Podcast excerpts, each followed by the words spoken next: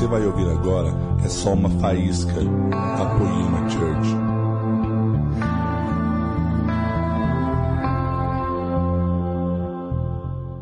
Quem está feliz com Jesus aí?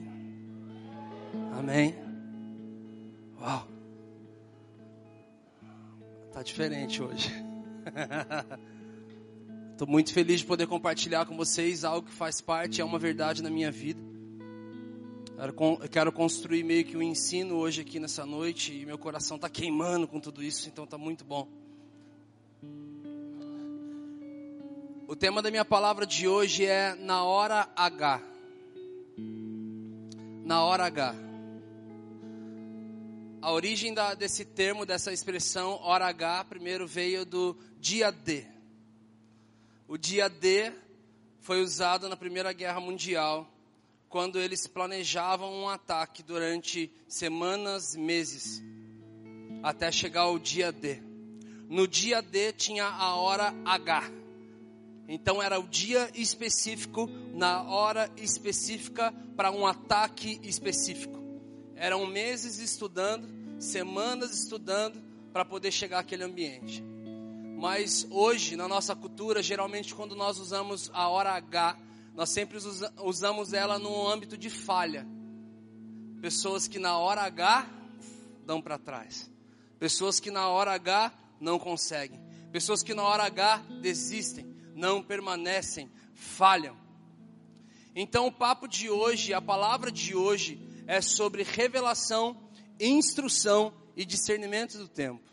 Diga comigo assim: revelação, instrução e discernimento do tempo. Mais uma vez comigo, revelação, instrução e discernimento do tempo. Eu provavelmente vou falar com vocês sobre revelação e instrução, mas eu talvez não fale nada sobre o discernimento do tempo. Porque o tempo que nós vamos gastar entendendo sobre a revelação e as instruções, ela gera em você a hora H. Ela gera em você a, o tempo certo, o discernimento do tempo de que você vai fazer, funcionar e ser. Então quero falar com você um pouco essa introdução aqui sobre a revelação.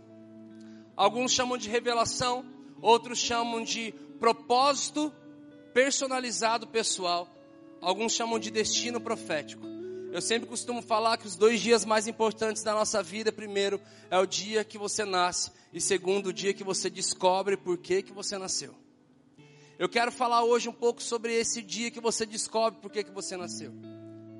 E ela não fala simplesmente sobre nós nos descobrirmos como filhos, como adoradores, mas fala de que nós fazemos parte de um corpo. Cristão significa fragmentos de Cristo. Quem aqui já quebrou um vidro, um copo, uma taça, um prato, sabe do que eu estou falando? Sabe de como aqueles cacos voam para lugares tão longes. E como alguns pedaços ficam muito grandes, mas como aqueles pedacinhos micros aqueles fragmentos. Essa é a ideia do cristão. São pequenos fragmentos que quando juntos se tornam o corpo de Cristo. Então talvez algum vai se juntar e vai se descobrir que o teu papel naquele corpo está aqui ou está aqui, mas cada um vai ter a sua função específica no reino.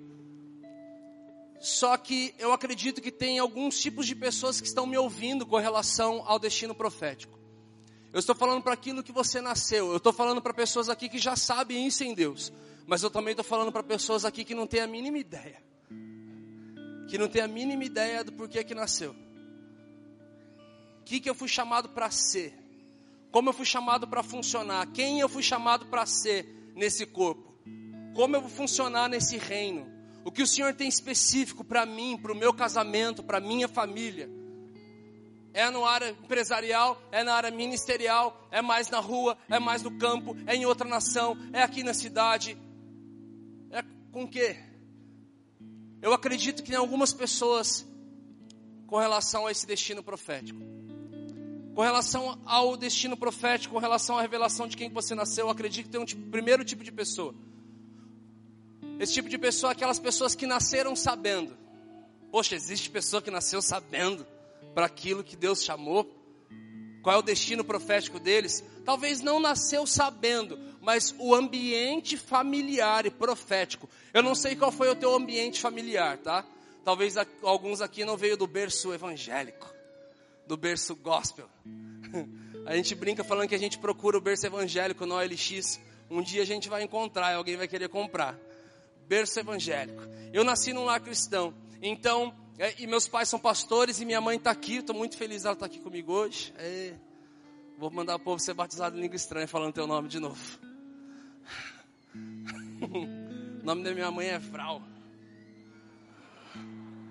Eu falei para ela esses dias atrás que tem uma nova um novo movimento aí no meio dos adolescentes, jovens, chamado Vral. E ela, mentira, o meu nome. Eu falei, é mãe, o mundo inteiro tá pirando em você. Então, o ambiente familiar que eu cresci foi um ambiente que sempre me catapultou para isso. Sempre me preparou para isso.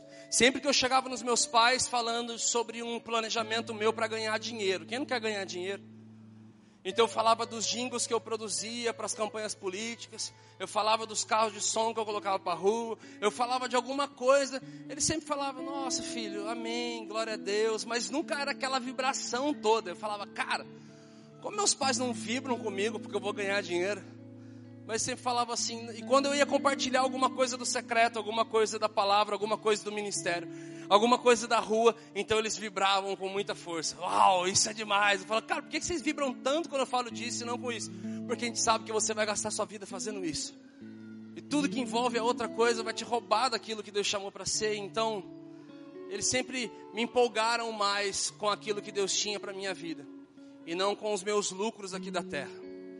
Então, quem já ouviu falar num jovenzinho chamado Neymar? que aos 4, 5, 6 anos de idade jogando bola, todo mundo já percebia que ele não pensava como uma criança de 4, 5 anos de idade. Filho de jogador, bolinha no pé toda hora. Então o ambiente te facilita para isso, te catapulta para isso, te prepara para isso. Então é bom falar sobre família. Eu lembro até hoje, mesmo meus pais sempre me facilitando, me, me indicando qual era o destino, qual era o caminho. Eu sou filho único.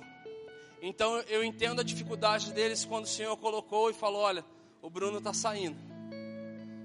E eu me despedi dos meus pais, queimei minhas carroças. E eu sei que não foi, foi um processo para cada um. Eu abracei meu processo, eles precisaram abraçar o deles. E falando em processo, se não estava programado. Ei. Querido, eu amo o processo de Saul, cara.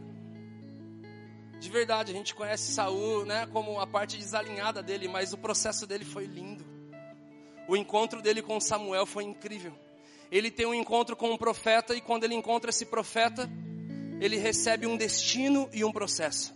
E o processo dele é muito mais top que o nosso, porque o processo dele envolvia uma cartilha certinha. Saia daqui, passe pelo vale de Tabor, encontre três homens, cada um vai carregar três elementos, eles vão te oferecer um, você aceita isso, aceita aquilo, você sai. Não é da hora esse processo, gente? Fala sério. Tem alguém aqui que não sabe o que vai acontecer essa semana direito. E ele já tinha cartilha profética do que, que ele tinha que cumprir. Saia daqui, passe por lá, passe. E a última estação do processo dele aponta para muita coisa na nossa vida hoje a última estação do processo dele falava assim: você vai encontrar um grupo de músicos descendo o monte, profetizando no meio das ruas. Então você vai entrar no meio deles. O Espírito de Deus vai te possuir. Você vai começar a profetizar no meio deles. O que acontece? Todo mundo da cidade olha e fala: Mas não é o filho de Matre que cuidava das jumentas do pai, que agora está no meio dos profetas e está profetizando com eles.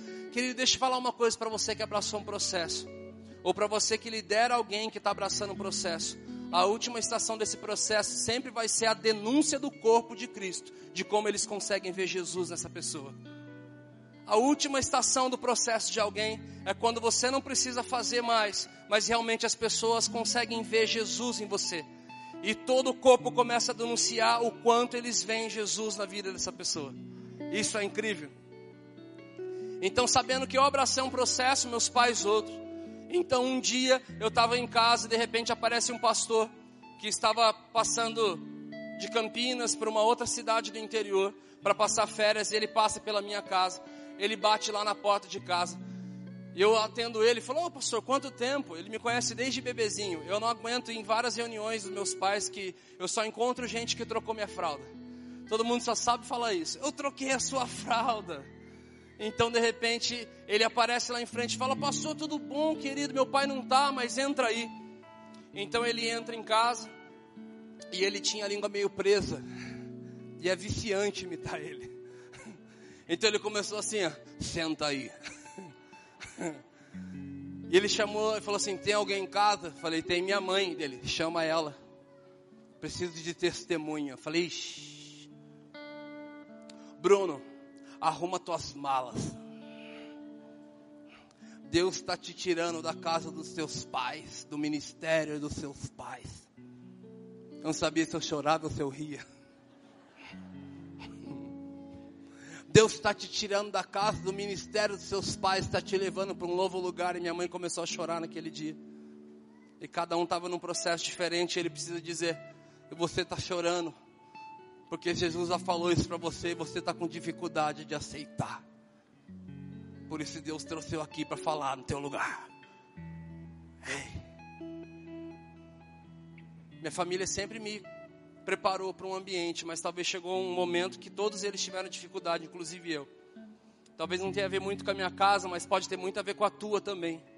Para você que é pai ou para você que vai ser pai um dia, deixa eu te falar, se você não dá destino para os seus filhos, Deus vai levantar outra pessoa no teu lugar para dar. Conheço pastores que vieram dos Estados Unidos, estão pastoreando hoje no sul do Brasil e de repente lá estão eles. Tem três filhos e eles já entendem que um dos filhos vai queimar a vida no pastoreio outro vai queimar a vida na área de artes e outro vai queimar a vida em área empresarial e vai estabelecer o reino nas empresas. Então, sim, o nosso ambiente, o ambiente profético da tua casa, te dá o discernimento para isso, para onde Ele quer levar a sua família e os seus filhos. Amém? Aqueles que nasceram sabendo.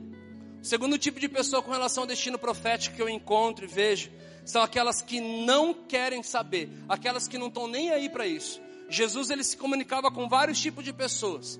Ele falava para aquelas pessoas que estavam ouvindo e queriam responder, aquelas que estavam ouvindo e não queriam responder. E sabe o terceiro tipo? Aquelas que nem queriam ouvir. Eu sei que algumas pessoas que eu vou ministrar hoje essa palavra inteira e você não vai ser convencido por isso. Você vai falar, não, estou muito bem na minha zona de conforto, já passei muitos anos, devia ter ouvido isso há 20 anos atrás. 30 anos atrás, deixa quieto. Saber por que, que eu nasci a uma altura dessa? Ou não, já está tudo certo aqui, o meu planejamento de vida, minha profissão. Deixa eu aqui quieto. Deixa quieto. Eu acredito que tem esse tipo de pessoa aqui no nosso meio, infelizmente. Eu também acredito que tem um outro tipo de pessoa, que é aqueles que ou correm atrás de profecia, ou os profetas correm atrás de você. Se você vê umas irmãzinhas da igreja, elas são conhecidas como irmãs do coque. Eu tenho medo delas. Quem já viu as irmãs do coque aqui? Aí, ó. Se ela vier marchando na tua direção, querido, fazendo a posição aqui do gilete, ah, já era. Bye bye futuro. Bye bye planos. Essas irmãs são sinistras. Conexão com Deus. Deixa eu falar para você. Tem pessoas que dependem de profetas. E pelo contrário, eu não estou nem elevando ou diminuindo alguma dos cinco, algum dos cinco ministérios. Pelo contrário, isso é para aperfeiçoamento do corpo de Cristo. Mas sim, eu entendi que a minha intimidade determina se a profecia vai vir para me ativar ou vai vir para confirmar algo que Deus já estava falando comigo. Eu lembro até hoje o dia que nós estávamos em casa, o pastor Leandro estava em casa. Então nós tínhamos acabado de assumir a equipe de louvor, então eu falei assim: Você como meu pastor, eu tenho o direito de saber para onde nós estamos indo. Para onde a igreja está indo, para onde você está indo, para onde essa equipe está indo. Então ele abriu e falou algumas coisas. Deus está nos levando para isso. Nós viemos daqui, estamos aqui, estamos indo para cá. Eu, uau. Isso foi numa quarta-feira em casa. No domingo sobe um menino de 21 anos de idade aqui nesse púlpito chamado Jonathan Lara. Já começa o culto ministrando o pastor. Pastor Leandro Barreto. E pá, começou a soltar para todo mundo profecia. E eu em choque, falei: Jesus, é só uma confirmação. Ele já sabia de tudo isso. Ele já sabia para onde Jesus estava levando. Para quem estava ouvindo a primeira vez, podia estar falando: Nossa, olha que ativação. Mas para quem já estava caminhando nesse ambiente, sabia que só falava de uma confirmação. Querido, você vai ser aquele que vai depender de profeta, e eu tenho muita propriedade de falar isso. Porque infelizmente na minha vida eu já fui um colecionador de profecias. Sim, teve um ano da minha vida, especificamente um ano da minha vida, que no mesmo mês eu recebi 13 profecias iguais. 13. Na última, a minha esposa começou a rir da cara do profeta. Ele veio terminar o culto, pastor da igreja, de repente ele vira, filho, Deus manda te dizer, e começa, minha esposa caiu na risada, ela falou, meu Deus, 13 vezes não, não é possível. E eu fiquei desesperado, porque uma vez fala de ativação, duas vezes fala de confirmação, três vezes fala de que você não está respondendo, quatro vezes, eu não vou nem dar os números que eu fui entendendo, mas alguma coisa estava muito errada comigo naquela época, eu não estava conseguindo responder mesmo.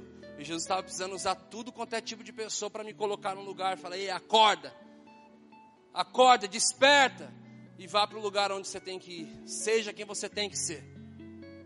Quem está me entendendo? Eu acredito que tem um quarto tipo de pessoa. Primeiro, aqueles que nasceram sabendo. Segundo, aqueles que não querem saber. Terceiro, aqueles que só vão ficar correndo atrás de profeta ou profecia. Ou eles vão correr atrás de você. E o quarto tipo de pessoa, que eu acredito que é onde a maioria das pessoas se encontram, são aquelas que vão descobrir qual é o seu destino em Deus, através das pistas do céu. Quais são as pistas do céu? Qual é a viagem das pistas? A pista é o seguinte, querido. 1 Samuel 16. Nós não vamos ler, mas você está anotando a note. Deus fala para Samuel: Samuel, até quando você terá dó de Saul? Pegue agora um óleo, coloque dentro de um chifre, vá para a casa de Jessé, que eu vou, você vai ungir um dos filhos de Jessé para ser rei sobre Israel. Ele fala, mas Deus, se Saul descobrir, ele vai me matar. Então fale que você está indo sacrificar nas terras de Jessé e você sacrifica lá, mas antes do sacrifício você purifica a família de Jessé.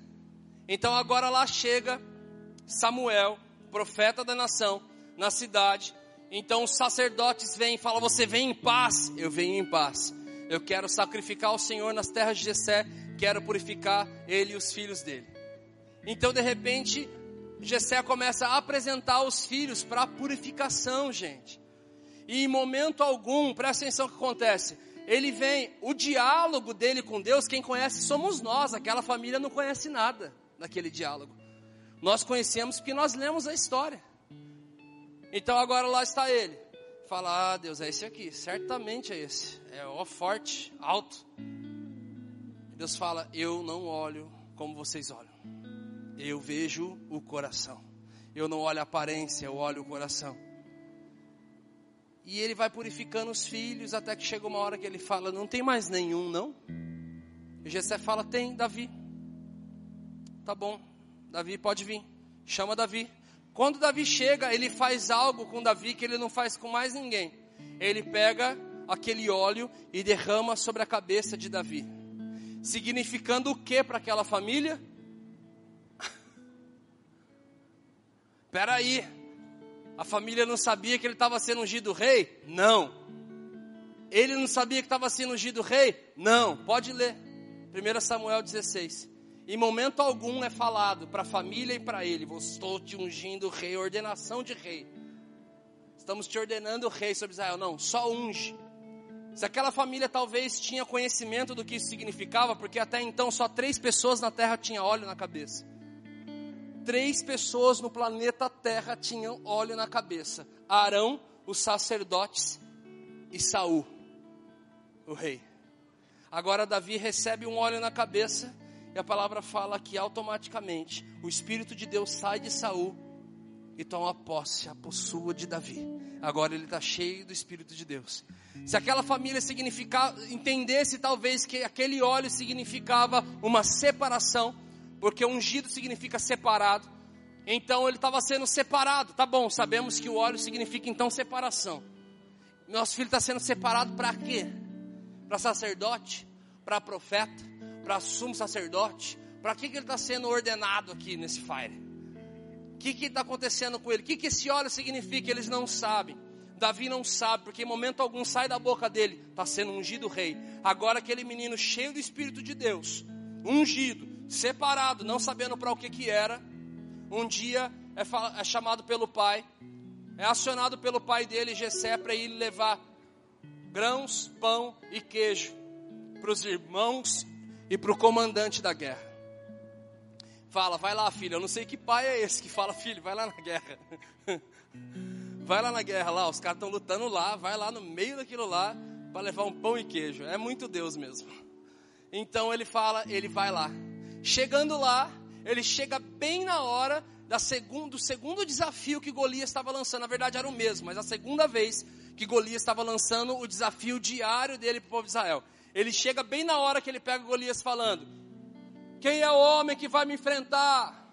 O homem que me enfrentar e vencer, o nosso povo vai ser escravo de vocês. Mas se perder, todos vocês serão escravos nossos. E a Bíblia diz que os homens de Israel tremem e temem, então eles recuam. E ele chega bem nessa hora no ambiente da guerra. Ele olha e fala: O que está acontecendo? Então eles explicam: É isso mesmo. Tem um gigante, 2 metros de 90, está falando: se a gente ganhar dele, eles serão nossos escravos, mas se a gente perder, ele só quer enfrentar uma e ninguém tem coragem de ir. Sabe o que Davi faz? Nada. Nada, pode ler. Ele recebe essa informação três vezes seguidas e ele não faz nada. De repente ele ouve um soldado dizer: E o rei? Não. Antes, vem aqui comigo, para a gente conseguir conectar essa pista bem legal o Espírito de Deus sai de Saul e entra em Davi, certo? Agora Davi, antes disso, ele vai parar no palácio, porque um servo desconhecido diz: Eu conheço um menino que toca bem, o Senhor é com ele, sisudo em palavras, é valente de boa aparência. Vamos chamar ele para tocar para Saul. Ele vai para tocar para Saul e fica ali tocando para Saul durante vários dias. Libertação na adoração. Ele tocava, os espíritos malignos vindo da parte de Deus e embora. Parava de tocar, eles voltavam. E ele ficava lá tocando, adorando. Agora eu quero partir para algo óbvio com vocês, tá bom? Isso não está no, no, âmbito da heresia, está óbvio. Assim como algo óbvio que queima meu coração é dizer para todos aqui que nunca uma geração esteve tão perto da volta de Jesus como a nossa geração. É óbvio, as outras morreram. Morreram, nós estamos vivos, então estamos muito próximos. E nós estamos tão próximos. Isso queima meu coração, querido. Ah. Vocês conhecem o Wesley, nosso ex-guitarrista. Feliz da vida tocando com a banda, engenheira, esposa farmacêutica. De repente ele ouve de Jesus várias vezes. Eu estou mais próximo do que você imagina. Mais próximo do que você imagina. E falou, cara, eu não posso mais ver minha vida desse jeito. Eu preciso largar tudo. Preciso queimar minha vida pelo mais próximo que eu imagino. Então, sim, nunca uma geração esteve tão próxima da volta de Jesus como a nossa. Então, partindo por esse lado óbvio, sabendo que Davi era uma pessoa comunicativa, a gente consegue saber que naqueles dias de libertação, que a gente não sabe se foram dias, semanas ou meses, ele fica por ali. Então, conversando com alguém, com certeza um dia surge um assunto de óleo. Se você recebe uma palavra e você não entende nada, o que você quer fazer? Interpreta. Interpretação. Ou na multidão de conselhos você encontra sabedoria, né? Vai que você fala para alguém, nossa, já aconteceu isso aqui, já falaram tal coisa. Não, não, não. Já eu vi uma pessoa aconteceu isso, isso, isso, isso. Você fala, ah, você começa a entender. Então agora, com certeza, um dia daqueles, conversando com alguém, a pergunta pode ter surgido: alguém aqui já foi ungido pelo Samuel? Não, a única pessoa que nós conhecemos que foi ungido por Samuel foi Saul. Ainda só tinha três funcionários dele num beco, numa viela com ele quando ele foi ungido. Mais ninguém? Não, que a gente sabe o sumo sacerdote, sacerdotes. E por Samuel, Somente Saul foi ungido para ser rei sobre Israel. Ah, tá bom. Começou a conectar as pistas de para onde, para que que aquele óleo servia, para que que aquela separação significava. Então agora chegamos lá, voltamos para o pão e queijo, tá? Que eu tinha pulado. Voltamos lá para a batalha. Ele ouve Golias desafiando o povo, falando quem vai me enfrentar. De repente ele ouve um soldado dizer: E o rei vai dar uma boa parte do reino dele, vai dar terras e vai dar a filha dele em casamento para o homem que matar esse gigante. Aí o que, que ele fala? Quem que é esse incircunciso filisteu que zomba do povo do Deus vivo? Porque aquela batalha empurrar ele para que aquele óleo estava significando, estava empurrando ele. Quem está entendendo? Quem já está conectando algumas pistas aí dentro de você? Porque isso nasceu, queridos. Eu tenho discipulado algumas pessoas e eu tenho perguntado para elas nos últimos tempos: para onde você sente que Jesus está te levando? E infelizmente a maioria das perguntas, até porque isso foi novo também, tem sido, cara, não sei. Então eu ministro sobre as pistas de você conectar para onde Jesus está te levando. Bruno, isso é verdade na tua vida? É muito verdade na minha vida.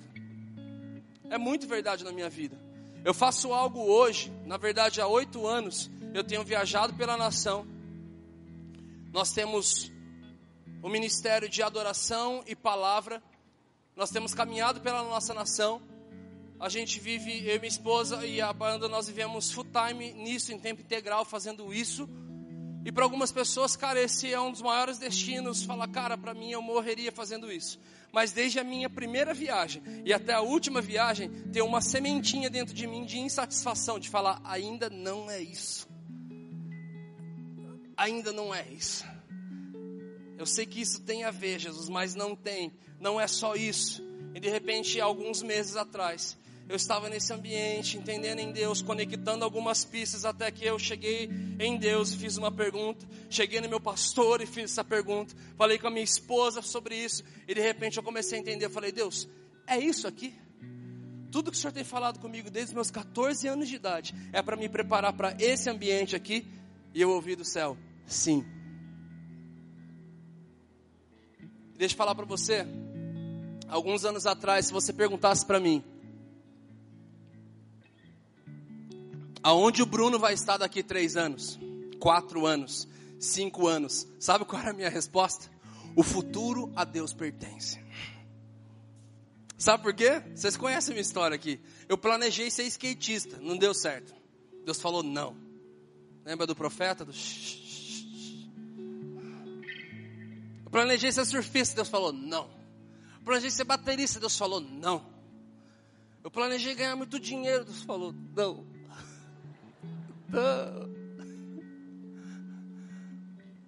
E de repente, eu me tornei alguém sem planos. Porque tudo que eu planejava não dava certo. Eu era perseguido pelos profetas.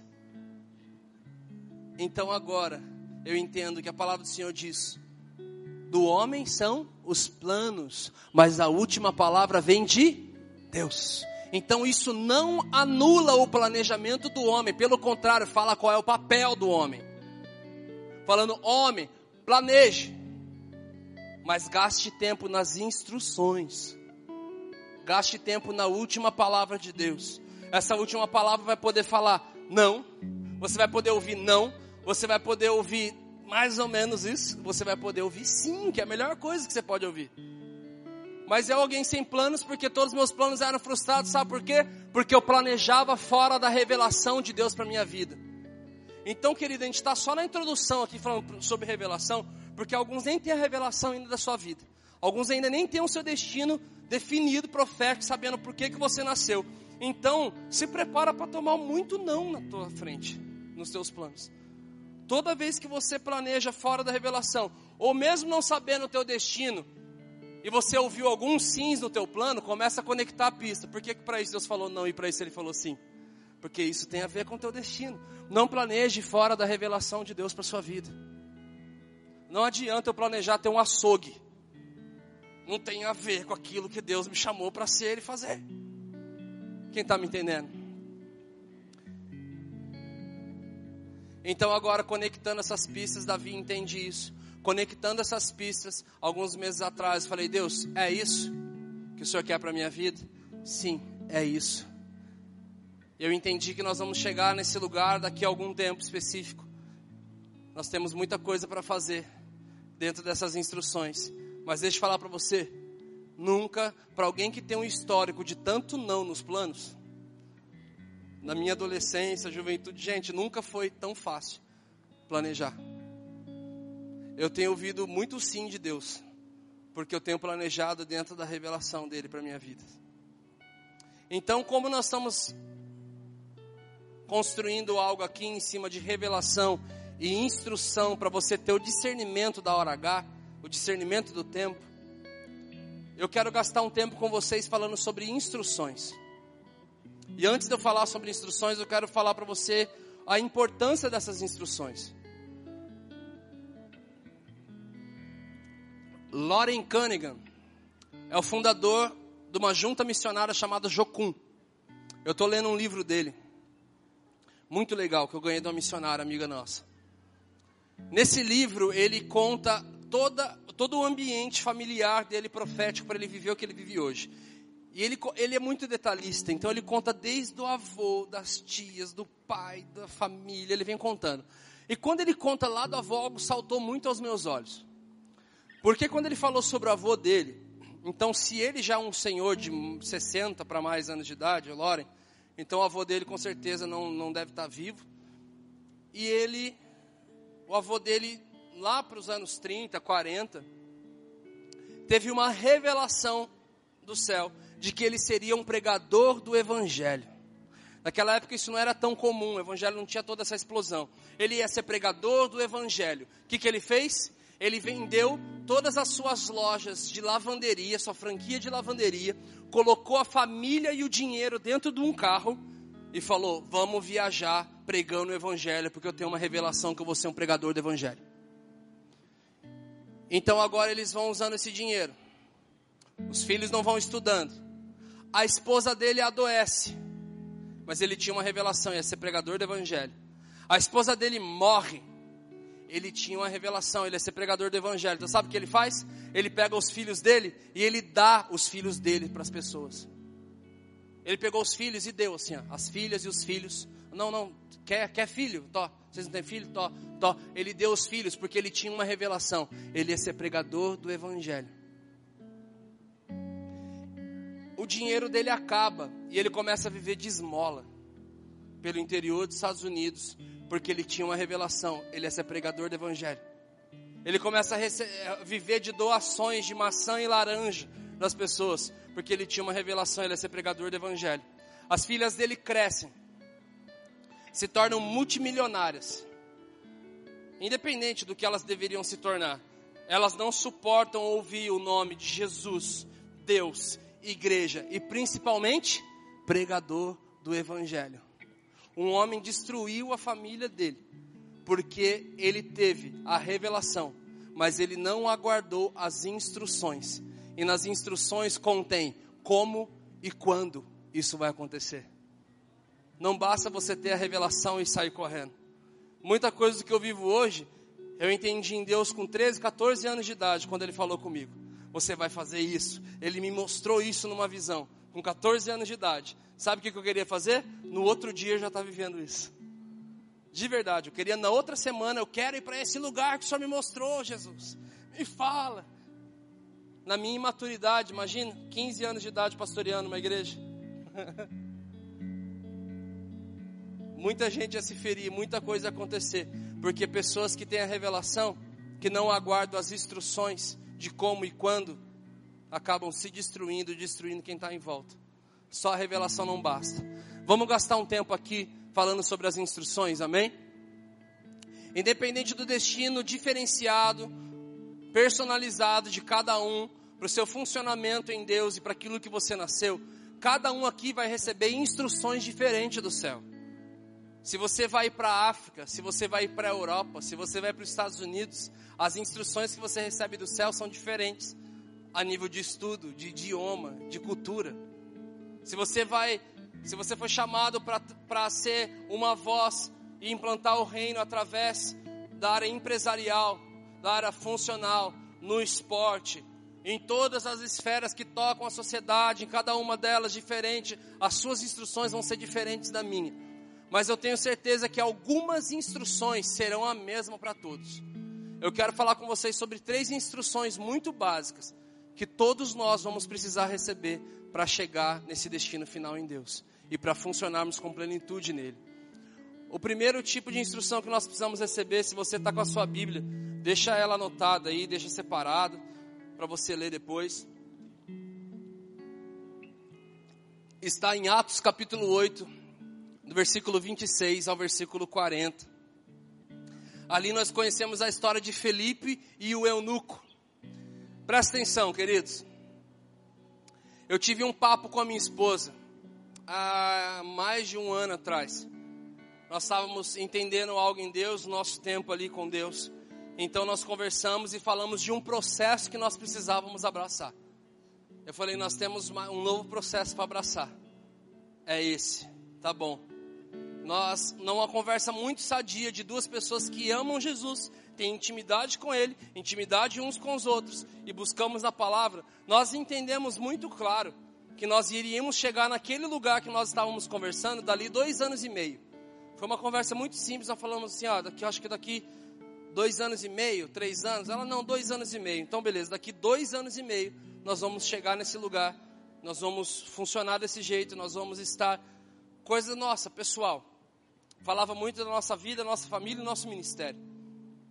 Tudo bem? Topa esse processo? Topa. É dois anos e meio. Bruno, é você que é o impaciente. Eu aguento. Tá bom, então me ajuda. Então tá bom, vamos lá. Daqui dois anos e meio. Que terrível guardar tudo isso. De repente, o Senhor já vinha falando com a gente em cima dessa passagem. Felipe recebe uma direção de um anjo falando: vá para a estrada deserta de Gaza. E ele obedece. Diga comigo: obedece. Mais forte: obedece. De repente está passando uma carruagem. Dentro dessa carruagem tem um eunuco, que era tesoureiro de uma rainha da Etiópia. E, a palavra, e, e o próprio Senhor fala com ele assim: acompanhe a carruagem. E Felipe corre. A palavra é acompanha, mas ele corre. Eu sei que alguns já ouviram isso aqui. O pastor Leandro já ministrou isso aqui. Correr significa o quê? Responder com velocidade. Nós somos uma casa que entendemos muito sobre respostas, que o que move o céu não são as nossas perguntas, mas as nossas respostas. Nós conversamos aqui com as pessoas que discipulam e lideram e falam, e fulano está respondendo? Está respondendo. E tal pessoa está respondendo? Não está respondendo. Você chega a pessoa, e aí, mas está respondendo? Não estou respondendo.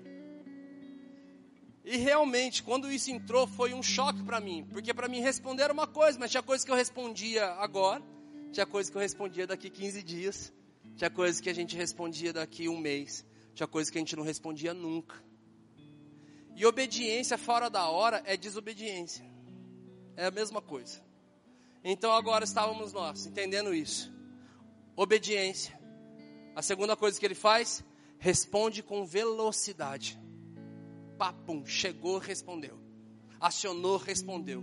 Confrontou, respondeu. Pessoas que respondem com velocidade. A terceira coisa que ele faz, ele é um canal de vida.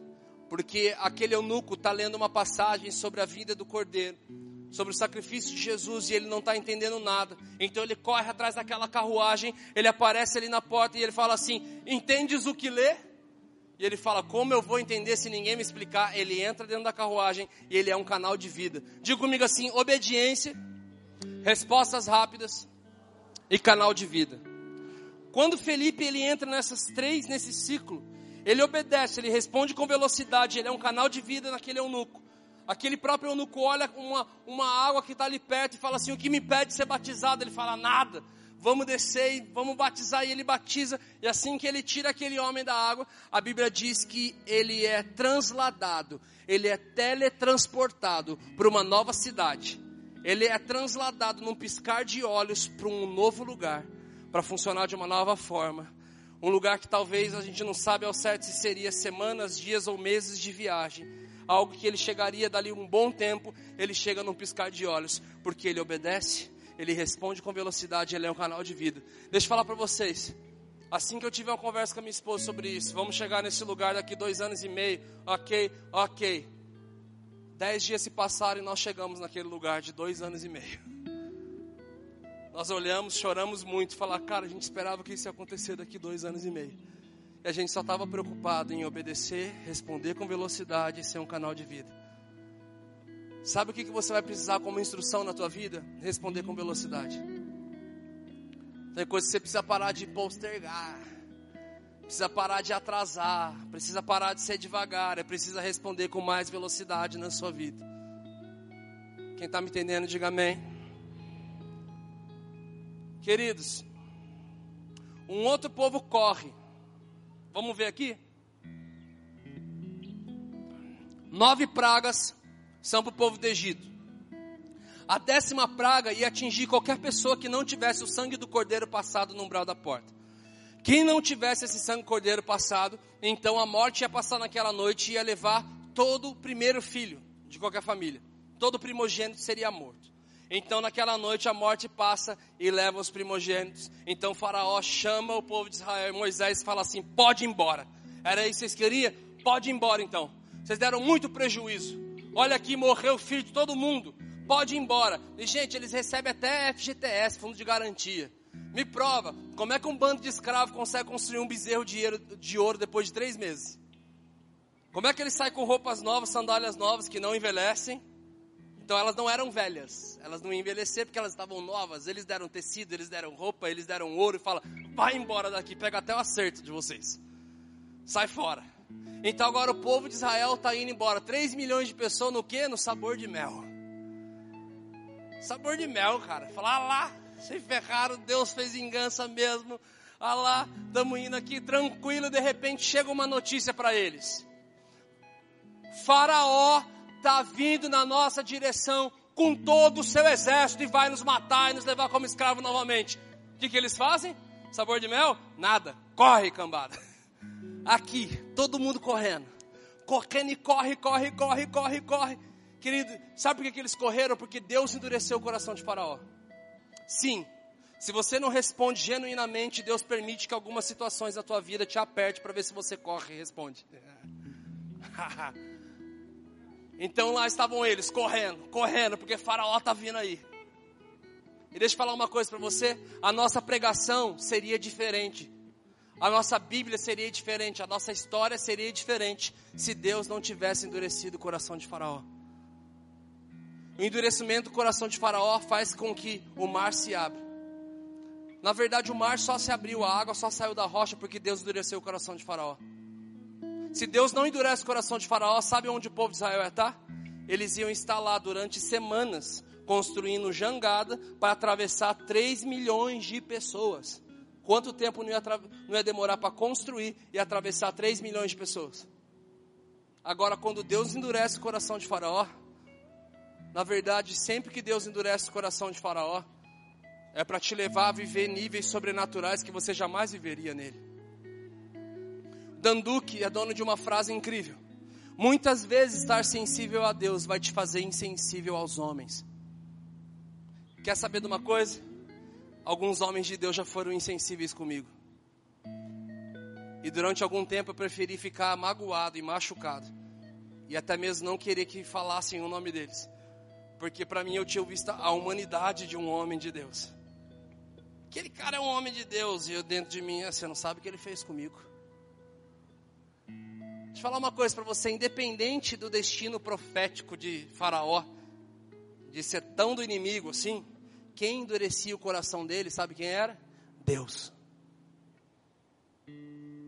Em todos os sinais, Deus endurecia o coração de Faraó. Então, sim, quando um homem de Deus ou quando alguma situação na sua vida endurece, não é para você ficar. Sabe o que, que isso me trouxe? Me trouxe uma cura de alma tão grande, porque em vez de toda vez que alguém é duro com você, não é para te levar para um ambiente de tristeza e depressão e chateação, mas é para você entrar num nível sobrenatural que você jamais viveria. Eu falo isso com muita propriedade. Algumas coisas já aconteceram na caminhada. Então, um dia, o ano passado, nós viajamos uns 700, 800 quilômetros para ir ministrar em uma cidade de carro. Chegando perto dessa cidade, recebemos uma ligação, minha esposa que cuida disso. Olha, nós não vamos poder receber vocês aqui. Mas nós já viajamos. Por que, que vocês não vão. Cancelou a conferência, o evento? Não. Vieram ordens de cima para não receber o ministério morada na nossa igreja. Alguns pastores não gostam de vocês. E falaram para a gente não receber vocês. Mas tá bom, e aí como fica? Para onde a gente vai agora? Não podemos fazer nada. Eu saio para a rua indignado. Deus, como é possível isso acontecer? Deus, nós estamos servindo, nós estamos falando, Deus fala assim, cala a boca. Falei, o que, que foi? Faz quantos dias que eu estou te ensinando que quando eu endureço o coração de Faraó, é para empurrar vocês a viverem algo sobrenatural que vocês não viveriam. Minha ótica mudou, meu coração curou. Eu falei, fiquei ligado. O que, que Jesus quer aqui? Tá bom. Que mar que vai abrir hoje? Que rocha que eu tenho que tocar para sair água? Qual é o nível sobrenatural que o Senhor está me levando? Porque sempre que Ele permite que alguma situação de dureza nos atinge, não é para te deixar simplesmente mais maduro e caminhando ferido, escorrendo sangue por aí. Mas é para que você ande sadio, entendendo que Ele está te empurrando para o nível sobrenatural, querido. Então, sim, nós precisamos responder com velocidade. Por que, que Jesus chama Pedro de diabo e chama Judas de amigo? Pedro fala: Jesus não vai para a cruz. Jesus, eles vão te esfolar, eles vão te bater. Ele fala: cala a boca, diabo. Ele chama o amigo de diabo. E Pedro e, e Judas, quando está vindo, dá um beijo no rosto de Jesus, o beijo da traição, o beijo da identificação, o beijo da venda do lugar secreto.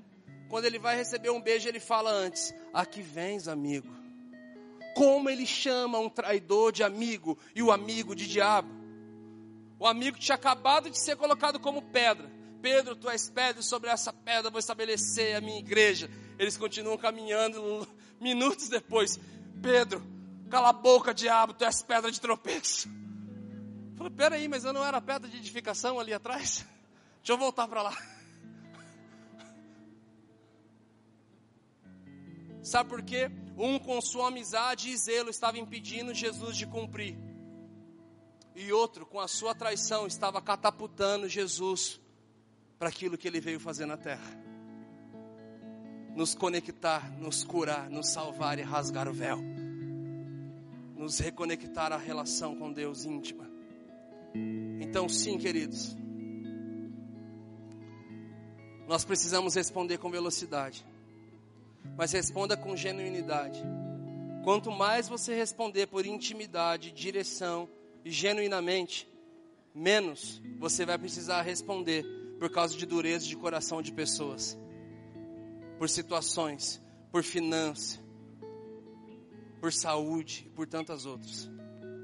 Quem está me entendendo? Essa é a primeira instrução que nós precisamos, responder com velocidade. A segunda instrução que todos nós precisamos, sabe qual é? 2 Timóteo capítulo 1, versículo 7. Paulo está ministrando o coração de Timóteo, dizendo: Timóteo, Deus não nos deu espírito de covardia, é, Ele nos deu espírito de poder, espírito de amor e espírito de equilíbrio. Queridos, poder fala de ousadia, amor fala de escolha, equilíbrio fala de organização. Organização do quê? Quantos lembram do profeta, dos profetas de Baal e o profeta Elias? Quem lembra dessa passagem? Então vem lá, os profetas de Baal, qual que é o papo ali? Que o Deus verdadeiro se manifeste com fogo. Então vem os profetas de Baal e acabam com o altar.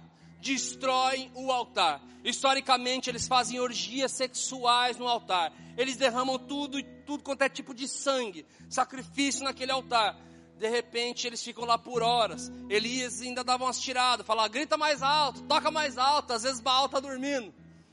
Então de repente chega a vez, eles não conseguem, o fogo não cai do céu. E agora chega a vez de Elias. E ele chega falando, venha fogo do céu. Não, sabe o que ele faz? Ele gasta horas restaurando o altar. Restaurar o altar significa colocar cada coisa no seu devido lugar. Nós começamos essa manhã a adoração cantando uma canção que falava: Vem e toma o teu lugar. Toma o teu lugar. Mas ele só toma o lugar dele quando a gente coloca todas as coisas no lugar que deve estar. Quando você colocar todas as coisas aonde deve estar, Jesus toma o lugar dele. Ele gasta horas restaurando o altar e colocando as coisas no lugar, e quando ele faz uma oração de 36 segundos, o fogo desce do céu, porque ele gastou a maior parte do tempo dele colocando as coisas no lugar. Isso fala de equilíbrio, fala de organização. Se nós enxergarmos cada uma dessas desses, desses acessos que já estão em nós, acessar o poder, se Ele já nos deu o espírito de poder, de amor e de equilíbrio. Sabe a semana que eu descobri isso? Foi uma semana que eu e a Miri nós fomos comer com alguns amigos aqui da igreja, coisa que a gente faz bastante. A gente foi comer com alguns amigos, se eu não me engano, foi depois do culto de domingo. Então nós fomos passar o cartão. Então nós estávamos lá com a conta que nós cuidamos da nossa vida, então estava ali. A hora que eu fui passar meu cartão, Coloquei lá débito, coloquei a senha, reprovada. Cara, isso é horrível, né? Fala a verdade. E ainda tem uns amigos igual eu tenho, é piora a situação. Não é um ambiente seguro para isso acontecer. Então fala, ah lá, velho, não tem dinheiro na conta. E começou. Não, passa mais uma. E você fica indignado, né? Troca a máquina, tá com problema. Não é verdade? Dez máquinas, todas estão tá com problema. Passa alguém, funciona. Só na tua vez. De repente minha esposa fala assim: por um acaso, o teu cartão não está vencido, não, né? Quem é casado aqui sabe, só porque ela liberou essa palavra, algo espiritual aconteceu e meu cartão venceu. As mulheres têm esse dom. Meu cartão estava vencido. E aí foi terrível, né, cara? Porque os caras falam, e aí? Falei, cara, não tem, não, deixa que eu, deixa que eu faço aqui para você. Faz numa amizade. Não, depois você me devolve. Já vira para cantar, ah lá, meu amigo é lento. Ah lá, não tem dinheiro, só pra gente pagar para ele. Que é terrível, aquela zoeira na cabeça, aquele ambiente engraçado, mas ser revoltado. E de repente eu tinha dinheiro na conta. Aí aquele dia minha esposa só estava falando as palavras proibidas. Tudo que ela falava acontecia. Então ela falou assim: Tá vencido não, né? Venceu na hora. De repente, alguns amigos que estavam falando as palavras proibidas falaram assim: "Não, mano, é facinho.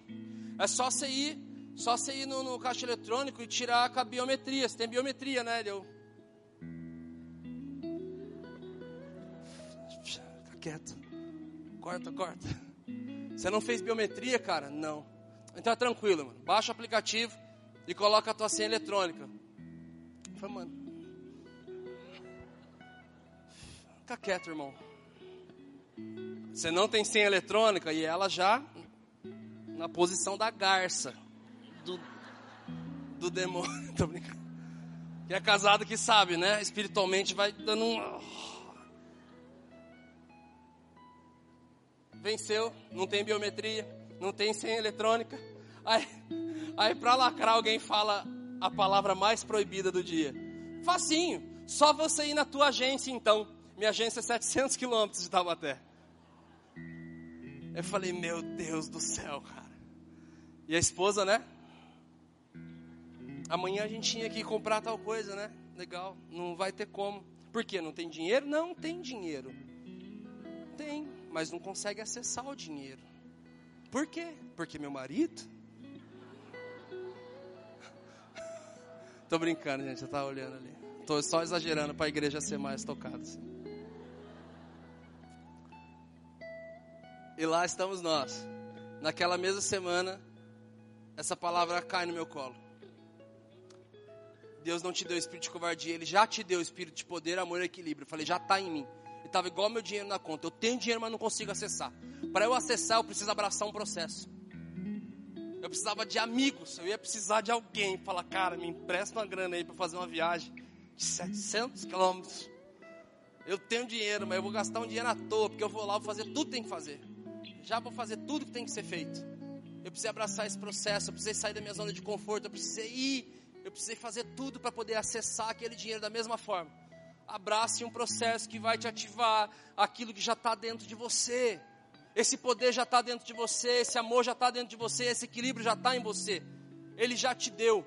E se nós enxergarmos cada uma dessas características também como uma geração, nós vamos ver que uma geração, para quem aqui tem mais de 30 anos, 40 anos de igreja, eu estou apontando para a Gil, ela está dando risada, é meio que automático.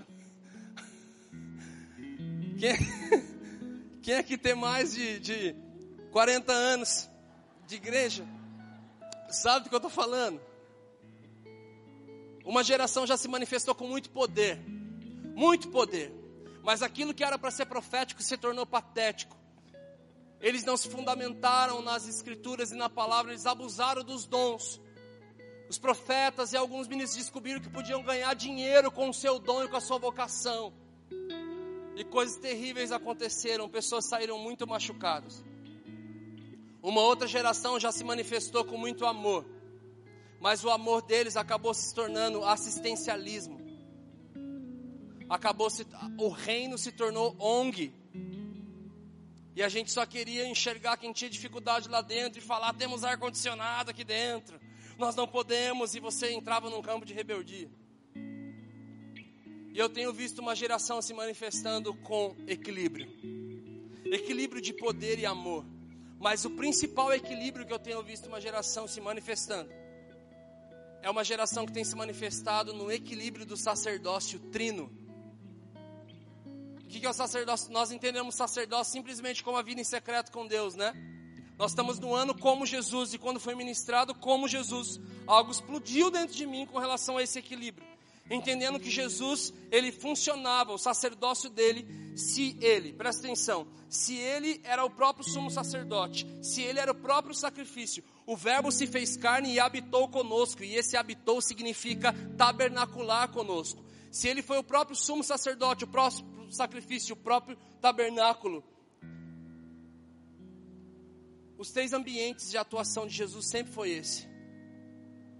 Lá dentro ministrou esses tempos atrás sobre como de costume. Então, como de costume fala de Jesus ir para o secreto. Estando em, fala de Jesus estar no templo. E indo para, fala de Jesus estar na rua. Ou seja, o campo de atuação de Jesus, de vivência, de manifestação, sempre foi no secreto, no templo e nas ruas. O sacerdócio de Jesus, o, sacer, o sacerdócio do Novo Testamento fala desses três ambientes: é ministrar ao Senhor, ministrar aos santos e ministrar aos perdidos. Porque se você só vive em um desse ambiente, ou dois desse ambiente, você não vai ser uma pessoa equilibrada, pelo contrário, aquilo que era para ser sadio, não vai ser. Porque se você só viver no secreto, você não vai se tornar santo, você vai se tornar orgulhoso. Se você só viver na igreja, você não vai se tornar um exímio pregador ou líder, você vai se tornar, sabe o que? Religioso. E se você só viver nas ruas, você não vai se tornar do reino, você vai se tornar rebelde. Então, um sem o equilíbrio do outro, ou te torna orgulhoso, ou te torna religioso, ou te torna rebelde. Se você tem vivido já no secreto e na rua, precisa de mais templo aí. Você já tem vivido no templo e no secreto, está faltando rua. Um sem o outro nos traz esse desequilíbrio e não nos torna pessoas sadias. Jesus se manifestava nesses três lugares. Eu tenho visto uma geração se manifestando nesses três lugares. O dia que nós estávamos aqui e o Vitor de subir para ministrar e o Vilas Boas estava ali no teclado. Yeah!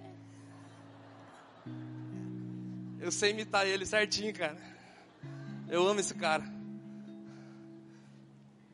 Eu fiquei olhando para os dois e falei, cara, tá aí uns caras que eu estou vendo no secreto servindo a igreja e se manifestando na rua. É isso, isso explodiu dentro de mim. Isso denunciou algo que estava em mim desequilibrado, de quanto eu já vivi na rua e quanto está faltando dela hoje em mim. E por aí foi, querido, mas de verdade nós precisamos acessar esse equilíbrio. Acesse esse poder, acesse esse amor e acesse esse equilíbrio que Jesus já te deu. Sabe por quê? Olha aqui,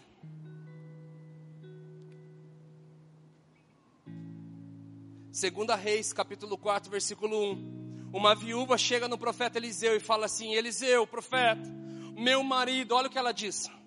Olha o que ela diz. Certo dia, a mulher de um dos discípulos do profeta foi falar a Eliseu: Teu servo, meu marido, morreu e tu sabes que ele temia o Senhor. Mas agora veio um credor que está querendo levar os meus dois filhos como escravo. Está falando de um homem, olha, sacerdote, profeta, tinha vida com Deus, estava no templo, mas não pagava as contas de casa. Morreu e agora os dois filhos se tornar escravo, porque era muito santo, vivia muito na igreja, mas não cumpria com seu papel como cidadão. Gente, o rua que eu estou falando aqui não fala de simplesmente você sair pelas ruas, mas fala da tua vida social, fala da tua vida diária, fala de o que os seus passos Jesus faria no seu lugar. Vitor ministrou aqui, depois em casa nós passamos um tempo conversando. Eu fui muito constrangido com o testemunho dele em cima do Judá Bertelli. Ele falando, cara, eu fui, o Judá me pegou no aeroporto e nós passamos por quatro pedágios e as quatro atendentes do pedágio conheceram Jesus. Fomos comprar uma água, um café na conveniência, as atendentes da conveniência conheceram Jesus. Fomos para um bosque orar e adorar Jesus. Só entrou quatro pessoas no bosque. As quatro pessoas conheceram Jesus. É, é disso, é isso, é sobre isso, é sobre Ele. Quem está me entendendo, diga amém. Estando em secreto, como de costume secreto, estando em templo, indo para a rua. Nós precisamos acessar esse equilíbrio do sacerdócio trino. Nós estamos no ano como Jesus. Então nós precisamos receber esse confronto em amor de sermos como Ele. Quem está comigo? E eu quero, a última instrução que eu quero ministrar ao seu coração, porque o Senhor tem ministrado ao meu. A primeira instrução que você precisa para o teu destino em Deus. Você vai precisar de respostas rápidas, responder com velocidade. Você vai precisar acessar o teu equilíbrio. E a última coisa, você vai precisar de permanência. Você vai precisar permanecer. Lucas 14, 16 ao 24 a parábola do grande banquete. Olha aqui. A parábola do grande banquete. Eu vou ler um pedaço com vocês. Jesus respondeu: Certo homem estava preparando um grande banquete e convidou muitas pessoas. Na hora de começar, enviou seu servo para dizer aos que haviam sido convidados. Então presta atenção. Quem aqui já foi convidado para algum casamento? Você precisou dar uma resposta, você ia ou não, não é? A melhor forma, você não dá prejuízo para seus amigos. Falando dá prejuízo para seus amigos, gente. Quer saber de uma coisa? Eu vou falar, falei de manhã, eu vou falar de novo. Amigo mesmo, amigo mesmo, eu estou colocando o meu na reta. Amigo mesmo, você vai num lugar que, seus, que os seus amigos vão casar, que vai ter um buffet. E fala, cara, é 50, 60, 70 por cabeça. Você é meu amigo, vamos lá, come. Tá muito caro casar, gente. Vamos ajudar os nossos amigos. Cada um faz a tua aí, em nome de Jesus, Eu fui dar um discipulado desse meu batero, o Felipe, que vai casar. Eu falei, cara, faz não, cara, é feio pedir as pessoas fazer isso. De repente a gente chega num lugar, Leandro Vieira gasta 15 minutos só falando sobre isso também. Eu falei, e aí, não me ouve, ó, Deus manda os profetas falar com você também. falei, então, gente, vamos ajudar os amigos a casar, amém? Quem vai casar ficou feliz com isso aí? É. Vamos ajudar. Então agora eles fizeram um convite, presta atenção. O Senhor faz um convite.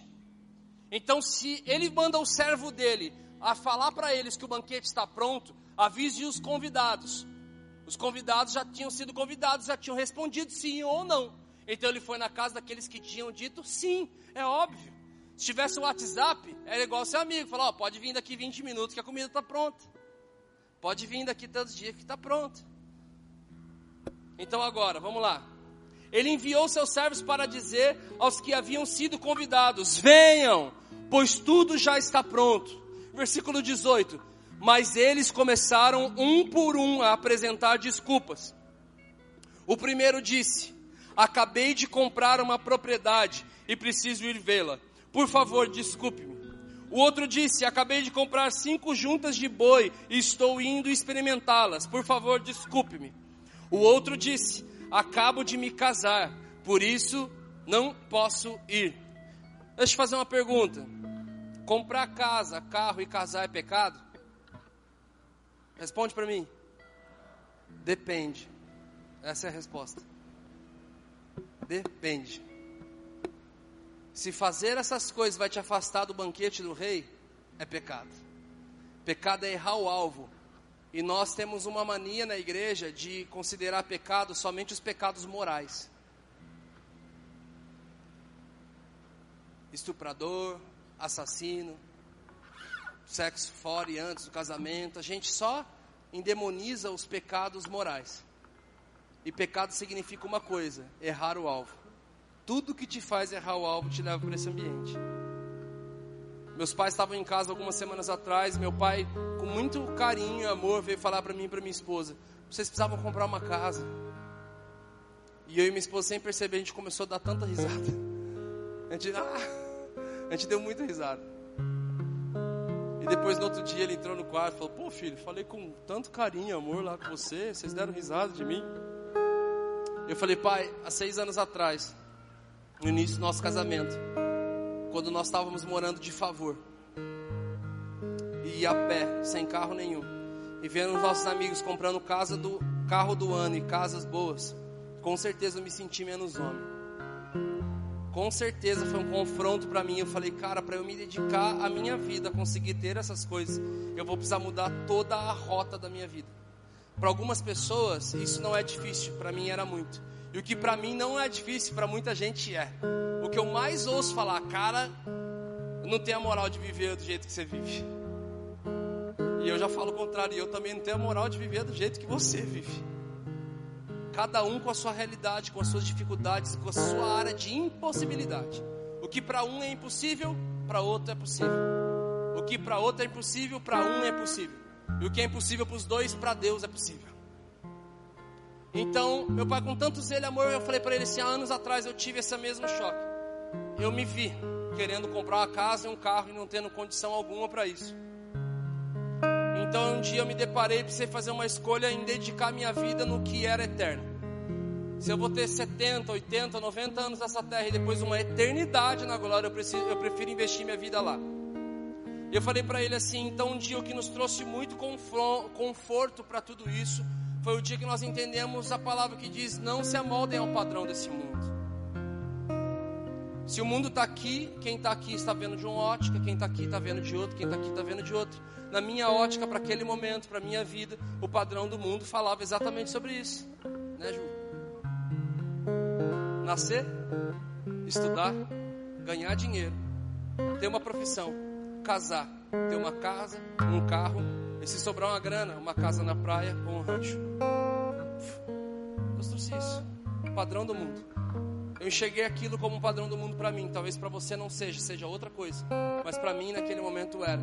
Então eu falei assim: eu não vou me amoldar ao padrão desse mundo. Não é o padrão que Deus quer que eu viva. Sabe o que, que isso me trouxe? Uma casa própria. Não.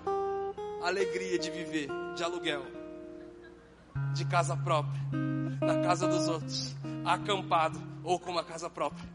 Nenhuma traz mais alegria que a outra, porque eu não estou me dedicando às coisas aqui, eu estou me dedicando ao que é eterno. E para ajudar ainda a selar o meu coração, me vem um pastor chamado Francis Chan, que entra no, no altar. Esse dia foi demais, com uma corda na mão. Já viu esse vídeo? Uma corda na mão, branca um palmo da corda era uma fita vermelha. E essa corda saía, ele falava assim: imagine que essa corda está saindo aqui da igreja, está dando a volta no quarteirão, ela está dando a volta no planeta, ela está indo para a atmosfera. Imaginem que essa corda ela não tem fim, ela é infinita. A outra ponta dela ninguém tem a capacidade de encontrar. Agora imagine que esse, esse espaço vermelho aqui de um palmo é o teu tempo na terra. Imagine que tudo isso é o teu tempo na glória e no céu. Por que, que você está gastando toda a sua força e investimento no que vai acabar, em vez de gastar e investir no que é eterno. Eu falei, uau, eu vou gastar minha vida no que é eterno, eu vou investir na minha vida no que é eterno. Isso significa que eu não vou mover as minhas forças para conquistar algumas coisas aqui. Lembra de Golias? Por que, que Davi entrou naquela batalha? Porque aquilo empurrava ele para o destino dele. Eu não vou lutar lutas que não vão me empurrar para o meu destino. Talvez para alguns aqui, querido, isso não tem dificuldade alguma, mas para outros tem. E você está sendo curado agora, em nome de Jesus, você vai conseguir ser feliz. Buscando o propósito em Deus, vivendo aquilo que Ele quer que você viva. Só que nessa passagem aqui, presta atenção, cada um fala. Olha, todos eles falaram sim. Mas na hora H, cada um disse: comprei casa, comprei carro, casei, não vou poder ir para esse banquete. Permanência por quê? Porque todos eles responderam que sim. Então, querido, se você está respondendo, tem pessoa aqui no nosso meio que não está respondendo, mas algumas estão respondendo, está falando, ó, oh, estou respondendo. Só responder não basta, precisa permanecer. Todos eles responderam certo, mas na hora H, eles não permaneceram. Eles não permaneceram. Eles falaram: Não, não, não, a gente está preocupado com as nossas coisas. Então o servo voltou e relatou isso ao seu senhor. Então o dono da casa irou-se e ordenou ao seu servo: Vá, vá rapidamente para as ruas e becos da cidade e traga os pobres, os aleijados, os cegos, os mancos. Disse o servo: O que o Senhor ordenou foi feito e ainda há lugar. Então o Senhor disse a seu servo: Vá pelos caminhos valados e obrigue-os a entrar, para que a minha casa fique cheia. E eu lhes digo: nenhum daqueles que foram convidados provará do meu banquete. Pessoas que respondem certo, mas não permanecem na sua resposta. E quando ele fala, vá pelos becos, pelas vielas. Não tem como eu não imaginar o Xandão ministrando adoração aqui em cima. Eu tô com saudade, cara. Vamos invadir. Busque. Somos nós. Aí que nós entramos na história. Deixa eu falar para vocês, eu estava tendo uma mesa com, com o Prado essa semana e nós estávamos compartilhando e partindo da palavra de Deus. De repente o Prado, dessa forma tão incrível dele, falou, nós estávamos falando ali sobre a pesca milagrosa, a ativação de Pedro, Tiago e João no barquinho no Mar da Galileia. E Jesus fala, joga a rede ali. Então o padre veio com tanto propriedade, com tanto amor, falando: Jesus sabe aonde a rede tem que ser jogada. Eu, uau! Uau, é isso, Jesus sabe onde a rede tem que ser jogada. É Ele que tem que falar o lugar. É Ele que prepara. É Ele que diz: Eu vos farei pescadores de homem. E de repente naquela mesa eu comecei a lacrimejar meu olho. Eu comecei a chorar. Eu falei: Meu Deus, e o final da história? Qual é o final da história? Quando eles obedecem Jesus e jogam a rede onde tem que jogar, quando eles puxam a rede.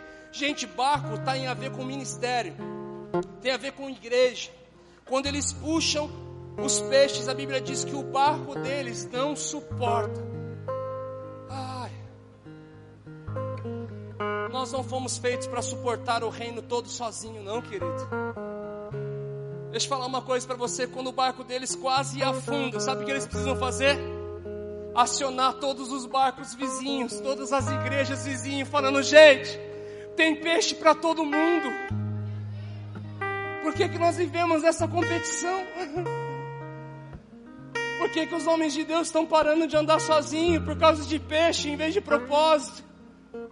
Os peixes são deles, apacente as minhas ovelhas, as ovelhas são deles, as melhores formas de pastorear as ovelhas dele é aproximando elas do verdadeiro pastor que é Jesus.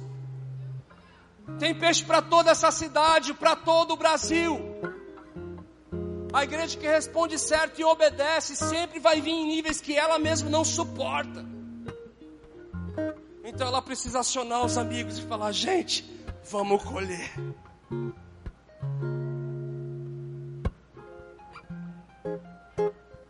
Só responder certo não adianta, precisamos permanecer. Fique de pé, querido.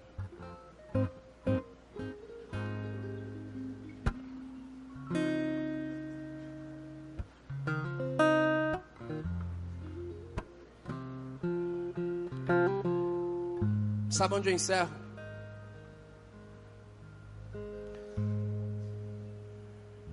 Jesus morre.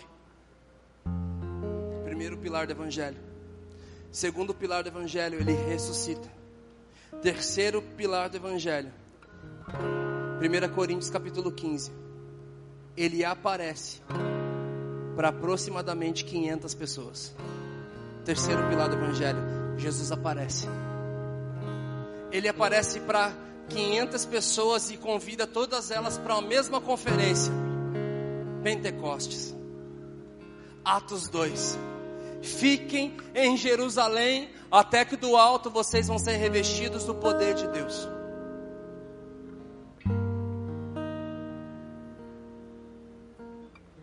Jesus ressuscita e fica 40 dias aparecendo na terra e ele aparece para 500 pessoas, no espaço de 40 dias que nós chamamos de quaresma. Ao término desses 40 dias, ele vai para o Pai e ele dá essa ordenação antes, falando: fiquem em Jerusalém, até que o Espírito Santo venha e vai capacitar o ide de vocês com o poder. Então agora eles ficam em Jerusalém. Quantos dias até o Espírito Santo vir? Dez dias. 40 dias ele ficou se manifestando na terra, deu a ordem, subiu ao céu. Pentecoste, Penta, 5. 50 dias após a ressurreição de Jesus. Então, o Espírito Santo não desceu numa noite específica, eles foram lá orar e ele desceu. Não, 500 pessoas foram e começaram a orar. Primeiro dia, nada. Então uma turma foi embora. Segundo dia, uma turma vai embora. E vai. Três, quatro, cinco, seis, sete, oito, nove. No décimo dia, sabe quantas pessoas tinham? 120. Sabe quantos foram convidados? 500. Sabe quantas foram? 500. Sabe quantos permaneceram? 120. Porque as coisas não estavam saindo da forma que eles esperavam. Depois aqueles que permanecem e ficam. A Bíblia diz que eles estavam cumprindo-se o dia de Pentecoste. De repente, para aqueles que permaneceram, ouviu-se um vento, um som veemente e impetuoso que enchia toda aquela casa. Foram vistos línguas repartidas de fogo em cima da cabeça de cada um. E eles começaram a falar em novas línguas conforme o Espírito Santo lhes concedia. Eles receberam comunicação com o céu e com mais de 15 nações diferentes que estavam passando por ali entendendo. Aqueles que permaneceram, um deles sai daquele lugar e resolve não se manifestar simplesmente no templo e simplesmente no secreto, mas ele vai para a rua e com aquele poder, equilíbrio de sacerdócio, igreja e rua, acionando poder e amor, ele prega e 3 mil pessoas se convertem ao Senhor. É, nós precisamos dessas instruções na nossa vida, querido. Você precisa responder com velocidade. Você precisa acionar o equilíbrio em você. Em nome de Jesus, permanece. Permanece nele. Porque é tudo que você precisa para a hora H, para aquilo que ele te chamou para ser. Em nome de Jesus, feche seus olhos, levante suas mãos.